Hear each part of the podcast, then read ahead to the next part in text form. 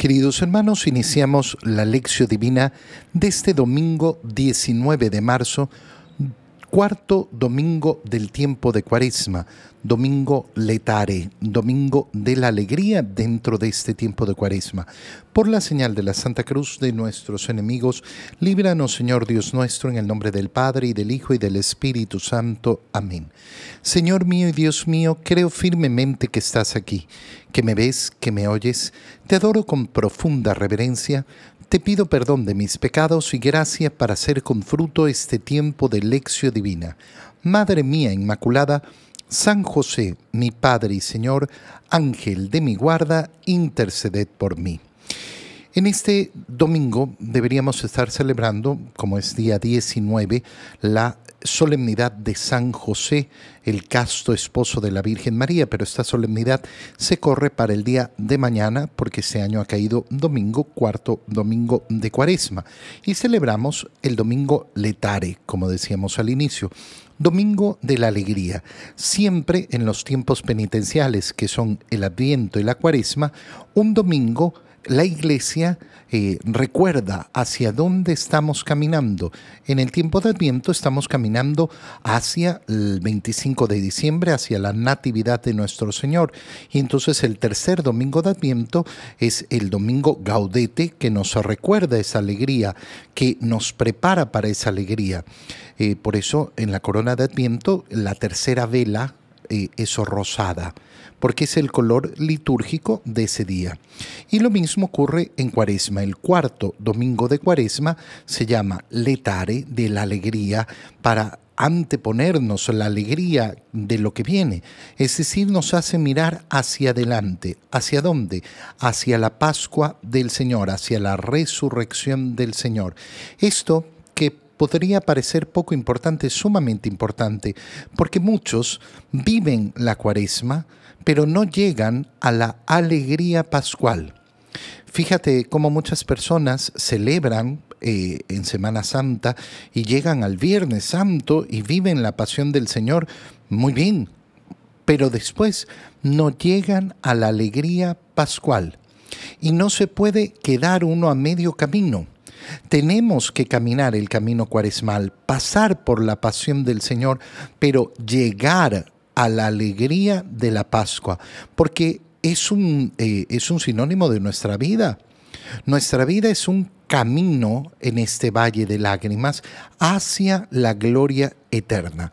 En este domingo solo vamos a analizar el Evangelio, no vamos a hacer como todos los días analizar todas las lecturas, sino solo el Evangelio de hoy, porque es un Evangelio bastante extenso. En este cuarto domingo de Cuaresma leemos el Evangelio según San Juan, capítulo 9, versículos 1 al 41.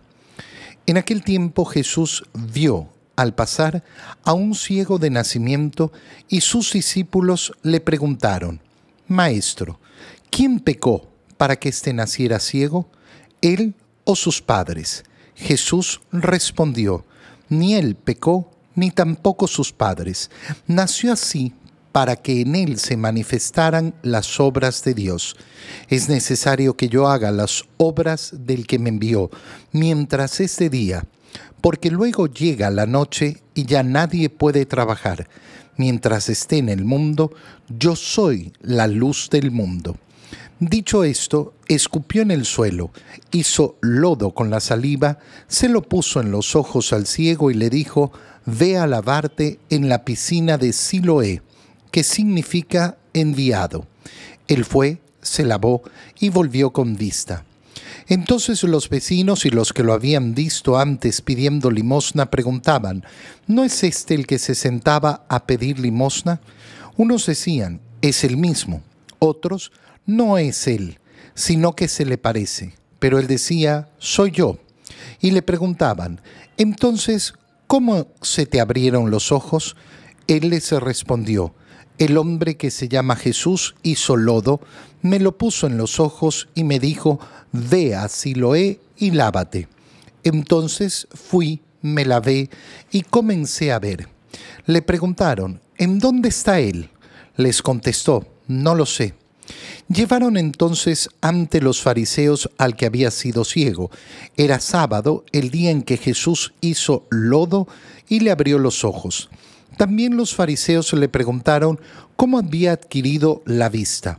Él les contestó, me puso lodo en los ojos, me lavé y veo. Algunos de los fariseos comentaban, ese hombre no viene de Dios porque no guarda el sábado. Otros replicaban, ¿cómo puede un pecador hacer semejantes prodigios? Y había división entre ellos. Entonces volvieron a preguntarle al ciego, ¿y tú qué piensas del que te abrió los ojos? Él les contestó, que es un profeta. Pero los judíos no creyeron que aquel hombre que había sido ciego hubiera recobrado la vista. Llamaron pues a sus padres y les preguntaron, ¿es este su hijo del que ustedes dicen que nació ciego? ¿Cómo es que ahora ve? Sus padres contestaron, sabemos que este es nuestro hijo y que nació ciego. ¿Cómo es que ahora ve o quién le haya dado la vista? No lo sabemos. Pregúntenselo a él. Ya tiene edad suficiente y responderá por sí mismo. Los padres del que había sido ciego dijeron esto por miedo a los judíos, porque éstos ya habían convenido en expulsar de la sinagoga a quien reconociera a Jesús como el Mesías. Por eso sus padres dijeron, ya tiene edad, pregúntenle a él. Llamaron de nuevo al que había sido ciego y le dijeron, da gloria a Dios. Nosotros sabemos que ese hombre es pecador. Contestó él, si es pecador, yo no lo sé. Solo sé que yo era ciego y ahora veo. Le preguntaron otra vez, ¿qué te hizo? ¿Cómo te abrió los ojos? Les contestó, ya se lo dije a ustedes y no me han dado crédito. ¿Para qué quieren oírlo otra vez? ¿Acaso también ustedes quieren hacerse discípulos suyos? Entonces ellos lo llenaron de insultos y le dijeron, discípulo de ese lo serás tú. Nosotros somos discípulos de Moisés. Nosotros sabemos que a Moisés le habló Dios, pero ese no sabemos de dónde viene. Replicó aquel hombre, es curioso ustedes no sepan de dónde viene y sin embargo me ha abierto los ojos. Sabemos que Dios no escucha a los pecadores, pero al que lo teme y hace su voluntad, a ese sí lo escucha. Jamás se había oído decir que alguien abriera los ojos a un ciego de nacimiento. Si éste no viniera de Dios, no tendría ningún poder. Le replicaron, tú eres puro pecado desde que naciste. ¿Cómo pretendes darnos lecciones? Y lo echaron fuera. Supo Jesús que lo habían echado fuera y cuando lo encontró le dijo, ¿crees tú en el Hijo del Hombre? Él contestó, ¿y quién es, Señor? para que yo crea en él? Jesús le dijo, ya lo has visto, el que está hablando contigo, ese es. Él dijo, creo, Señor, y postrándose lo adoró. Entonces le dijo Jesús, yo he venido a este mundo para que se definan los campos, para que los ciegos vean y los que ven queden ciegos. Al oír esto, algunos fariseos que estaban con él le preguntaron, ¿entonces también nosotros estamos ciegos? Jesús les contestó, si estuvieran ciegos, no tendrían pecado, pero como dicen que ven, siguen en su pecado. Palabra del Señor.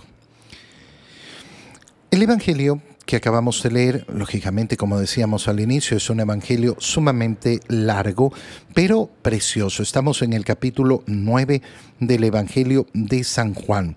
Jesús está en Jerusalén y eh, em, ven junto a sus discípulos pasar a un ciego de nacimiento.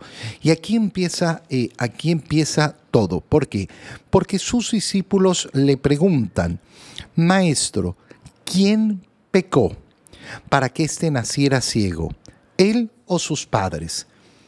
¿Qué es lo que están preguntando los discípulos? Y fíjate cuál es el argumento, porque ellos parten de una mentalidad que es una mentalidad completamente equivocada, pero la tienen totalmente asumida. totalmente asumida y por eso ni siquiera eh, eh, están poniéndola en cuestión. No le, están no, le están cuestionando. ¿Cuál es la mentalidad que tienen? Que si tú sufres alguna, eh, alguna calamidad en esta vida, es por los pecados que cometes. ¿Cuál es la idea de fondo que hay? Y es una idea que hay que arrancar de la cabeza porque sigue presente en nuestros días de la misma manera, que Dios es como un francotirador que está apuntando. Ah, viendo a quién, quién, quién se porta bien, le disparo bendiciones. ¿Quién se porta mal? Le disparo maldiciones. Y entonces si te portaste mal, te cayó. Esto hoy en día lo encontramos porque las personas eh, son capaces de decir, ah, si te pasó, será por algo.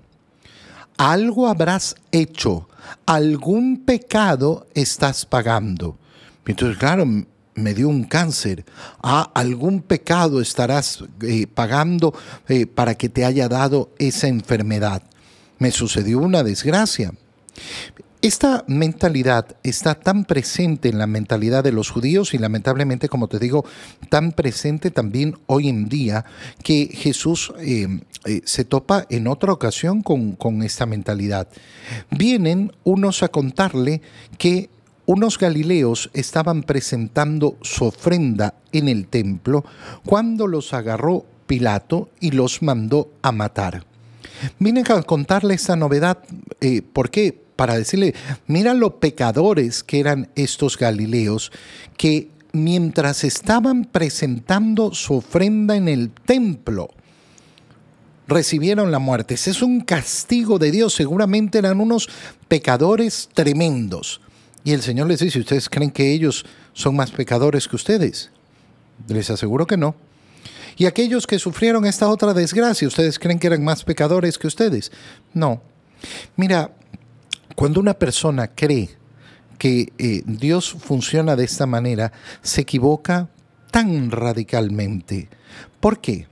Porque el Señor envía bendiciones a los buenos y a los malos. Y de hecho podemos verlo con claridad en el mundo. Hoy una persona mala que se dedica a la maldad puede estar repleta de bendiciones.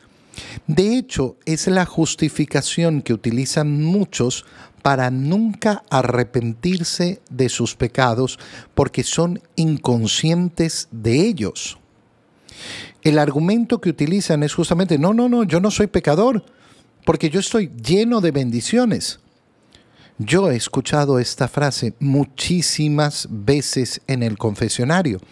Cuando he tratado a una persona de abrirle los ojos, de hacer lo que hace el Señor en el Evangelio que acabamos de leer, abrirle los ojos y decir, oye, no estás viendo esto y esto y esto, no amas a Dios, no, no, no, Dios me llena de bendiciones. Pero eso no habla de ti, eso habla de Él.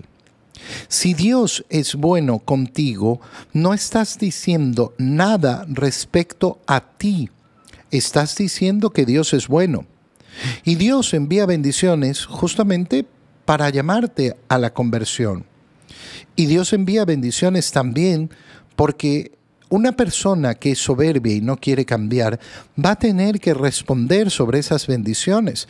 Ay, es que yo no tuve la oportunidad. No, mira, tuviste esto y esto y esto y esto. Y por el otro lado nos podemos topar con personas que sufren calamidades tremendas y que sin embargo son muy buenos cristianos. A lo que nos enfrentamos entonces con este Evangelio es al problema del mal y que no lo podemos responder de una manera facilista diciendo, ah, los que sufren males es porque pecaron, los que sufren, eh, los que viven bienes, los que se alegran con las bendiciones de Dios es porque son buenos y justos. No, no funciona así. ¿Por qué? Porque el problema del mal es mucho más profundo. Para entenderlo, lo que tenemos que hacer es darnos cuenta que nuestro Señor no ha querido vencer las consecuencias del pecado, del mal, la introducción del mal en el mundo que viene por el pecado, quitando los males del mundo. La salvación que nos ofrece nuestro Señor Jesucristo no ha consistido en decir, ok, desde ahora se acabaron los sufrimientos para todos, se acabaron los males. Este es el argumento de muchos y, y que los aleja incluso de la fe. Si Dios es todopoderoso y si Dios es bueno, ¿por qué entonces hay tanta maldad? ¿Por qué hay tanto sufrimiento en el mundo? La respuesta es por culpa del pecado. ¿Y por qué no lo quita? Porque no ha sido el camino de salvación que ha elegido. Porque nos ha querido llevar por encima de eso. ¿Qué significa? Significa algo muy sencillo contemplar la lógica de nuestra salvación. ¿Cuál es? Dentro de todos los males que pueden existir en la humanidad a lo largo de su historia, dentro de todos, todos, todos los males, ¿cuál es el peor de los males que hemos sufrido a lo largo de toda la historia de la humanidad? ¡Ah! Las guerras, los terremotos, la... No, hermano mío, el peor mal es la cruz. El verbo de Dios se hizo hombre y decidimos clavarlo en una cruz. La cruz es el peor de los males que existe. ¿Qué eh, es lo que pensaba Satanás sobre la cruz? ¿Qué era el modo de librarse de Jesús? Satanás no buscaba nuestra salvación ni la ha buscado ni la buscará jamás. Satanás estaba convencido de que Jesús eh, le molestaba y el único modo en que podía salirse de él es haciendo que lo mataran. Y quería además que sea una muerte ignominiosa, humillante, para sentirse vencedor, para sentir que pisoteaba al Señor, para sentir que vencía y que ganaba. Y sin embargo, ¿qué es lo que ocurre? Lo que ocurre es que el Señor toma ese mal y lo ofrece por nuestros pecados. Y ahí está la lógica, la lógica de la salvación. La lógica de la salvación no ha sido quitarnos los sufrimientos de este mundo, sino darnos la oportunidad de convertir toda instancia de esta vida, lo bueno y lo malo, en oportunidad para amar a Dios, para ofrecernos al Señor. Por eso una persona puede sufrir un mal y simplemente entrar en depresión. Y otra persona puede sufrir el mismo mal y con libertad y condición sobrenatural entrar a la lógica de la salvación, ofrecer sus sufrimientos y conseguir efectivamente tener una dicha profunda en el corazón que conduce hacia la vida eterna. Esto es lo que está en juego en el Evangelio que hemos leído. ¿Por qué quiere darle la luz a este ciego de nacimiento? Justamente para demostrar esto. ¿Quién pecó? ¿Él o sus padres. No, ni él ni sus padres. Él está aquí para que yo pueda demostrar la gloria de Dios. Piénsalo por un minuto. Si no hay enfermos en este mundo, si no hay pobres en este mundo, si no hay nadie necesitado en este mundo, ¿cómo voy a demostrar mi capacidad de preocuparme por ellos? El Señor no ha quitado a los pobres, no ha quitado a los sufrimientos, no ha quitado a los enfermos, no ha quitado las injusticias de este mundo, pero nos ha dado la posibilidad de convertir todas esas ocasiones de mal en bien. Esto es lo que nos dice San Pablo cuando dice, todo es para el bien de los que aman a Dios. Es decir, que el mal no tiene la última palabra, porque la última palabra va a estar dada por cómo yo, yo, tomo la decisión de enfrentar el mal. Esto es tener los ojos abiertos. Por eso, después de toda la discusión que hemos visto en el Evangelio, ¿qué, eh, ¿cuál es el resumen? El Señor le dice a los fariseos, no, ustedes no están ciegos. Ustedes simplemente mm, no quieren ver no quieren ver. no quieren ver la realidad sobrenatural. Este domingo, decíamos, es domingo de alegría. Bueno, el Señor nos ha venido a abrir los ojos, nos ha venido a mostrar cómo el mal, el sufrimiento, el dolor en este mundo, la cruz, no tienen la última palabra. La última palabra la tiene Cristo. La última palabra la tiene aquel que se une a Cristo y logra ver de una manera sobrenatural cómo enfrentarme en este mundo a todo, a lo bueno y a lo malo, para gloria de Dios. Te doy gracias, Dios mío, por los buenos propósitos, afectos e inspiraciones que me has comunicado en este tiempo de lección divina. Te pido ayuda para ponerlos por obra. Madre mía Inmaculada, San José, mi Padre y Señor, Ángel de mi guarda, interceded por mí. María, Madre de la Iglesia, ruega por nosotros. Queridos hermanos, un feliz domingo para todos.